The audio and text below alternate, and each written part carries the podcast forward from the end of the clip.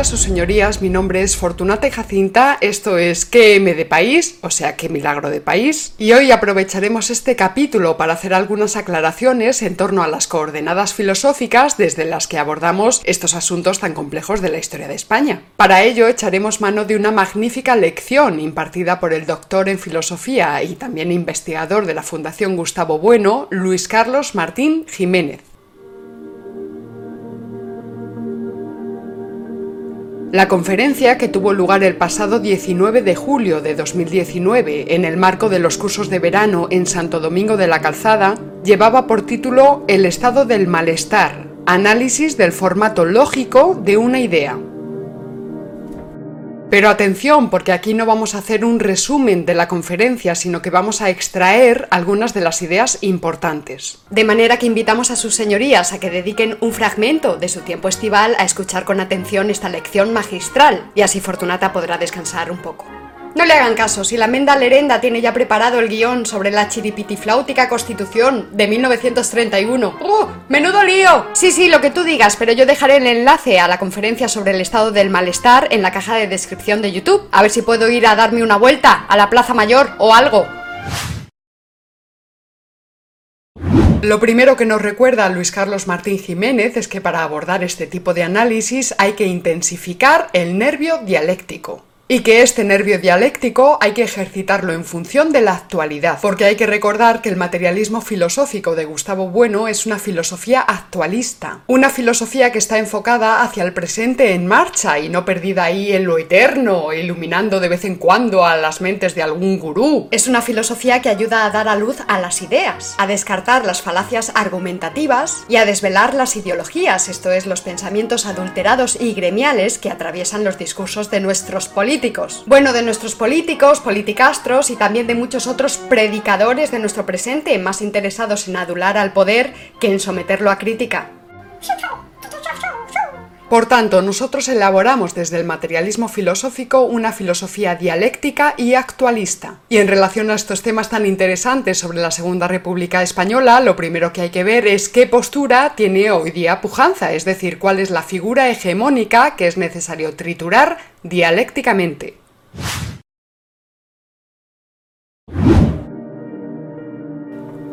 Luis Carlos Martín Jiménez precisa que hay que comprobar la actualidad de los problemas tratados para ver cuál es esa figura hegemónica, porque sólo así se determinará contra quién se habla, contra quién se piensa. Es decir, lo primero que habría que hacer es identificar al conjunto de posiciones enfrentadas. Segundo, hay que reconocer cuál es la posición hegemónica. Y por último, hay que determinar cuál es la posición que nosotros ocupamos, claro. ¡Shoto! ¡Shototo! Vaya, pues sí que necesitas tú unas vacaciones, ¿eh? Vacacionar siempre es vacacionar contra alguien. Me lo dijo el otro día uno. ¡Shoto!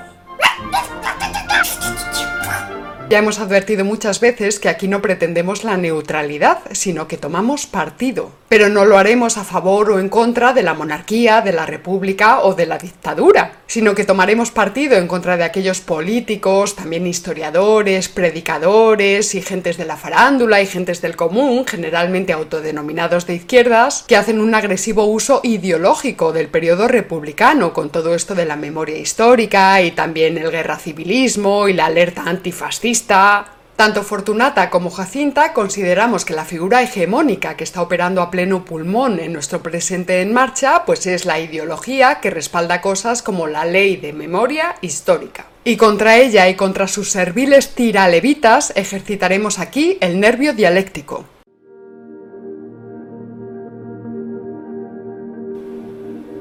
Ya advertimos en capítulos previos que este tipo de leyes muestran una conducta propia de sociedades teocráticas o de gobiernos totalitarios. Al pretender manipular ideológicamente los materiales históricos para establecer, por ley, una historia oficial de España, un discurso sectario y partidista al margen de todo rigor científico y filosófico.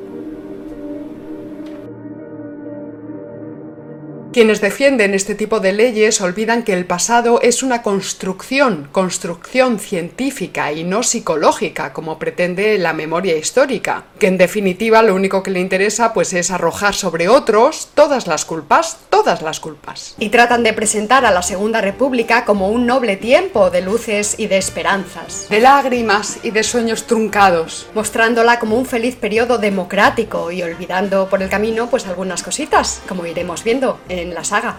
Olvidan, por ejemplo, que aunque la coalición derechista, esto es la CEDA, ganó legítima y democráticamente las elecciones de 1933, pues no se colocó a Gil Robles en la presidencia. O que ante la posibilidad de perder las elecciones de 1936, Largo Caballero, también conocido como el Lenin español, dijo, si triunfan las derechas tendremos que ir a la guerra civil. O aquel otro momento en el que el socialista Ángel Galarza espetó a Calvo Sotelo en el Parlamento. Pensando en su señoría, encuentro justificado casi todo, incluso el atentado que le prive a usted de la vida. O esto que recordaba Salvador de Madariaga, en ese momento diputado republicano, nos contaba. Dolores Ibarruri, la pasionaria del Partido Comunista de las Cortes, le gritó a Calvo Sotelo, Este es tu último discurso. Y así fue. Y eso por no hablar de Indalecio Prieto, el del PSOE, que consideraba el voto femenino como un atentado contra la República. Mientras Clara Campoamor, de un partido republicano de derechas, argumentaba en favor del voto de las mujeres, y lo hacía así. La única manera de madurarse para el ejercicio de la libertad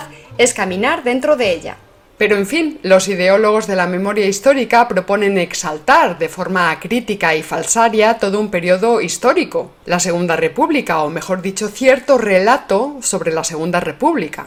Y condenar por decreto a otros, más que nada al franquismo, pero también, por ejemplo, al Imperio Español, que sería como si los iraníes actuales condenaran al periodo de Alejandro Magno. Uy, ¿qué dices? Esto es muchísimo peor. Estos rechazan a sus propios abuelos porque en el siglo XVI no eran socialdemócratas. Por tanto, ¿quiénes son los enemigos de Fortunata y Jacinta? Después de 42 capítulos, ustedes habrán podido comprobar que Fortunata y Jacinta piensa y habla en contra de los enemigos de España. España, España, España. Y que si planta barricadas en YouTube es precisamente en defensa de todos los españoles, los que fueron, los que somos y los que serán. Porque a nosotros nos parece muy bien que haya españoles monárquicos y españoles republicanos. Españoles que voten al PSOE y españoles que voten al PP, por ejemplo. Lo que resulta sobrecogedor es que haya tantos españoles anti-España. España, España, España. Y si los hay es porque una parte importantísima de nuestras élites, tanto españolas como hispanoamericanas, pues eh, están empeñadas en condenar por ignorancia, por mala fe o por cobardía la acción histórica de España. A excepción, claro está, del idealizado periodo de Al-Ándalus, los ilustrados con Carlos III, las dos repúblicas, los gobiernos socialistas del régimen del 78, solo los socialistas. Y pare usted de contar, ya. Por eso en este canal tomamos partido no solo por la defensa de los españoles que hoy día somos, sino por la defensa de la hispanidad y de todas las naciones hispanoamericanas. Porque todos estamos vinculados con aquellos españoles que en su momento fueron. Somos los restos del imperio español que si bien ya dejó de existir como unidad política, sus efectos siguen activos y el primero la lengua. Queridos españoles de ambos lados del hemisferio, hoy día arrecian más que nunca a los ataques contra España y contra los españoles que fueron, los que somos y los que serán. Y si no me creen, lean a José Luis Villacañas, ese lechuzo ilustrado, adulador del poder y empeñado en negar de la forma más ignorante, zafia y rastrera la existencia misma del imperio español. Este catedrático perseguidor de fantasmas sigue empeñado en presentar a España como una nación fallida, frailuna y roñosa, halagando con ello las demandas separatistas, ni más ni menos. Ni menos ni más. Anda, vete a vacacionar ya un poco ahí a la Plaza Mayor, a ver quién pasa por los soportales. El problema del pensamiento hegemónico es que se postula como única posibilidad y por eso, queridos lechuzos, pues es conveniente someterlo a crítica, no adularlo. De hecho, una buena pista para reconocer a esta figura hegemónica es ver a quién alaban, a quién piropean y a quién exaltan nuestros intelectuales, es decir, los lechuzos. Y a mí me parece que no alaban, piropean ni exaltan precisamente a la Casa Real, ni tampoco a Franco o qué sé yo, a los presuntos partidos de la derecha, ni mucho menos a los de la extrema derecha. No, señor, nuestras claraboyas intelectuales se encandilan con la socialdemocracia, porque la socialdemocracia es el pensamiento políticamente correcto en todo Occidente. Así que nosotros seguiremos plantando batalla a aquellos lechuzos que en nombre de la socialdemocracia y desde sus cátedras universitarias, sus tribunas periodísticas, sus libros, películas, series de televisión, sus poemarios y comisariados artísticos, hablan y obran en contra de España. Ya hemos explicado en otras ocasiones que estas doctas claraboyas surgen de la Ilustración del siglo XVIII cuando a través de la secularización de los valores cristianos, ciertas élites intelectuales empezaron a presentarse como los nuevos administradores de la moral. Estas ideas prosperaron con la filosofía kantiana y sobre todo con el alemán Krause en España, y es la que han absorbido la mayor parte de los partidos políticos e intelectuales que hoy día se autoproclaman de izquierdas. Precisamente es fácil descubrir tu amor por la filosofía alemana. Los autores tuyos de referencia son Kant, el idealismo alemán, Blumenberg, Freud. Yo, yo creo que mm, llegué a Kant eh, posiblemente por carácter. Para decirlo lisa y llanamente, estos lechuzos son la contrafigura del cura y hablan en nombre de la razón con mayúsculas y en nombre de la humanidad con mayúsculas también, o sea, hipostasiándolas. Y así resume Luis Carlos Martín Jiménez la falsa conciencia de estos intelectuales. Se consideran representantes de una clase distributiva, que es la de todos los hombres, la humanidad con mayúsculas, cuando en realidad el intelectual es parte de una clase atributiva. Es el que habla a su parroquia, a la socialdemocracia, a sus votantes, son predicadores. La contradicción en la que caen estos intelectuales es que cuando están hablando de la humanidad con mayúsculas, disolviendo el Estado y a la nación, se convierten en lacayos del imperialismo porque dejan paso a las fuerzas reales y efectivas.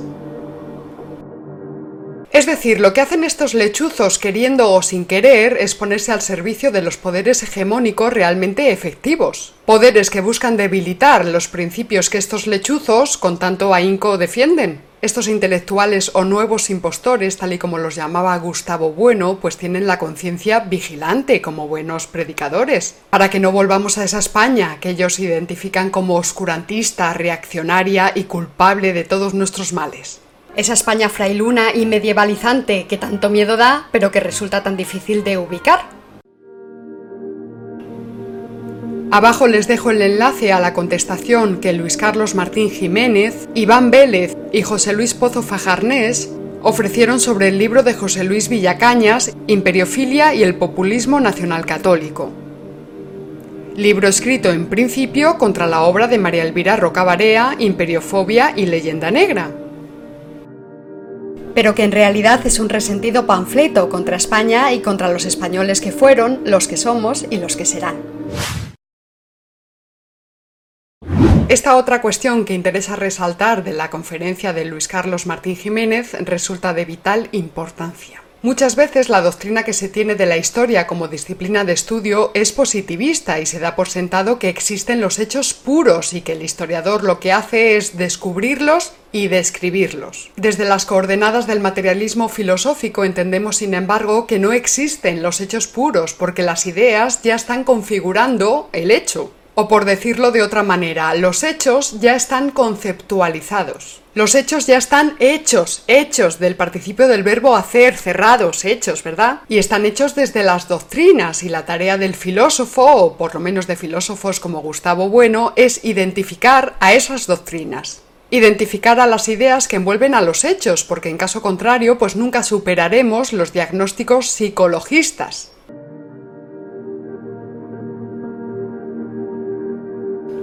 Tomemos el caso de Gabriel Jackson, el interesante hispanista e historiador estadounidense que en 1965 publicó su obra La República Española y la Guerra Civil. Tal y como comentamos en el capítulo anterior, tanto Jackson, favorable a la República, como Ricardo de la Cierva, favorable a la monarquía, manejan las mismas cifras sobre el resultado de las elecciones de abril de 1931, el 22% del escrutinio. La interpretación que hacen de estos datos, sin embargo, difiere sustancialmente y Gabriel Jackson se limita a decir que el 14 de abril todo el mundo, del rey para abajo, reconoció que solo el voto de las ciudades era lo suficientemente libre como para reflejar la opinión pública.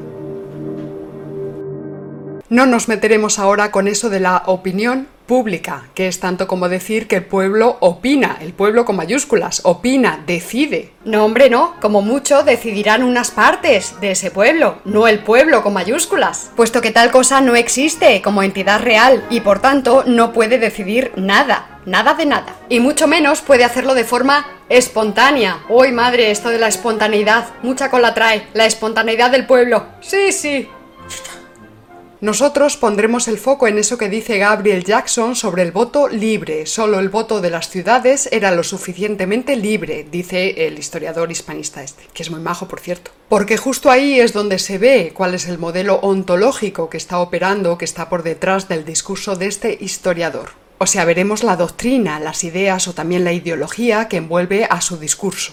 Lo que viene a decir más o menos Gabriel Jackson es que los votantes de las zonas rurales estaban fuertemente subjetivados por los curas y controlados por los caciques pero que las gentes en las ciudades eran más libres, más libres. Y nosotros preguntamos, bueno, sí, más libres a pesar de los artículos que los lechuzos ilustrados publicaban en los periódicos, a pesar del control del voto que ejercían los líderes sindicales, a pesar de los sermones de los políticos. Y no olvidemos que muchos eran masones y que esta no es una cuestión baladí en este contexto. Ya lo veremos, ya lo veremos.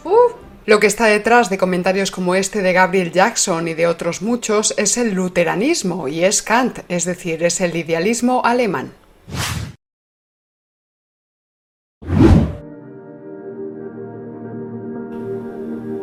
Es la idea de que existe una conciencia subjetiva individual, que se autoconoce, decide y vota, y que dicha conciencia tiene que ser libre,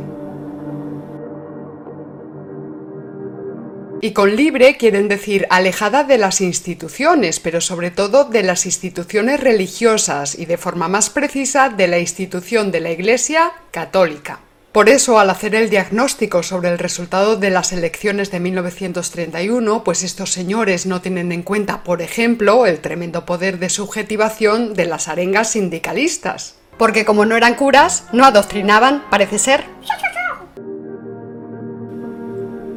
En este punto nos advierte Luis Carlos Martín Jiménez que el pensamiento político español de tradición católica y no protestante siempre ha sido público y que se ejercitaba en la asamblea, en el concejo, en la iglesia, en la comunidad, en lo común. Lo que trae el individualismo ruin de nuestros días es la idea luterana de la vida interior del alma. Vida interior del alma que para los protestantes no es más que leer la Biblia cada uno en su casa, comunicándose íntimamente con Dios a través de la conciencia subjetiva y sin cura, sin intermediarios, sin nada de nada, porque la conciencia subjetiva pues lo puede todo, se comunica directamente con Dios, al margen de la comunidad y de las instituciones, pero bueno, ellos saben que esto es imposible, no, no puede ser, y de hecho todas las iglesias reformadas tienen clero, es decir, no renunciaron a las instituciones ni al dogma. Ah, bueno, y también lo que trae este individualismo subjetivista es que pues un señor se crea gato porque se siente gato, o creer que la nación catalana existe porque uno se siente catalán y no se siente español. El sentimiento, que todo lo puede, todo lo puede desde la conciencia subjetiva. Pero verán, es que ser español o ser francés o canadiense pues no es un hecho subjetivo, señores, es un hecho objetivo. Pero veréis, queridos niños extraviados con toda esta cuestión identitaria, la conciencia subjetiva no existe, porque la racionalidad humana siempre es una racionalidad institucionalizada, reglamentada. Nunca es autónoma ni individual, sino que siempre es colectiva y normativa, normativa. Y por eso el señor que se siente gato, por mucho que apele a la conciencia subjetiva, siempre exigirá a las instituciones que lo reconozcan como gato. Y en eso estamos. Y por eso el secesionista catalán busca desesperadamente que el resto de naciones políticas y también otras organizaciones supranacionales como la ONU reconozcan a la ficticia nación catalana porque fuera de las instituciones la nación catalana es una fantasmagoría, no existe, idiota, no es nada. Pero no nos engañemos, porque lo que está consiguiendo este individualismo subjetivista, con todo esto de la cuestión identitaria, es precisamente la destrucción de las instituciones, esto es, la destrucción de la racionalidad humana. Y así uno, si se siente gato, pues podrá ser un gato, reconocido por las instituciones, o también un poste telefónico, o una barra de fluorescente, bueno, mejor blanca si es para la cocina. El comentario de Gabriel Jackson es puro individualismo subjetivista, esto es, idealismo alemán funcionando a matacaballo. Y esta es precisamente la doctrina que está en la base del triunfante fundamentalismo democrático. Doctrina que consiste en pensar que la humanidad con mayúsculas progresa hacia una democracia depurada, pura y perfecta es creer que ser humano es ser democrático. Ser humano es ser democrático. Y que en caso de no ser un perfecto demócrata, se es un monstruo, un infrahumano. Porque claro, desde cualquier otra forma de gobierno que no sea la democracia, pues esta conciencia subjetiva, libre y autónoma de los individuos no podría operar. Pero fundamentalismo democrático también consiste en creer que los defectos de la democracia se arreglan con más democracia. Es decir, que la democracia es el sistema de gobierno perfecto y que si hay defectos, pues se deben a un déficit democrático. Y este fundamentalismo democrático también está detrás de este espantajo llamado ley de memoria histórica. Empeñado en enmascarar el tremendo caos que fue la Segunda República Española y la responsabilidad que en ello tuvieron tanto los partidos de izquierdas como los de derechas. Y por cierto, si en algún momento España llegara de verdad a balcanizarse, sería gracias al fundamentalismo democrático de los españoles y de los de fuera también. Y bien, sus señorías, una vez superado este patriótico preámbulo y también aclarado algunas cuestiones importantes sobre filosofía de la historia, retomaremos la semana que viene el tema central de esta saga con un breve comentario sobre la Constitución de 1931, que fue polémica no, lo siguiente, agradecemos su apoyo a todos nuestros mecenas y también les recordamos que en la caja de descripción de YouTube están los enlaces de interés, pero hoy también el de la conferencia de Luis Carlos Martín Jiménez y la respuesta a José Luis Villacañas, no lo olviden. No olviden darle a la campanita, nos vemos en el próximo capítulo y recuerda, si no conoces al enemigo ni a ti mismo, perderás cada batalla. ¡Hasta luego!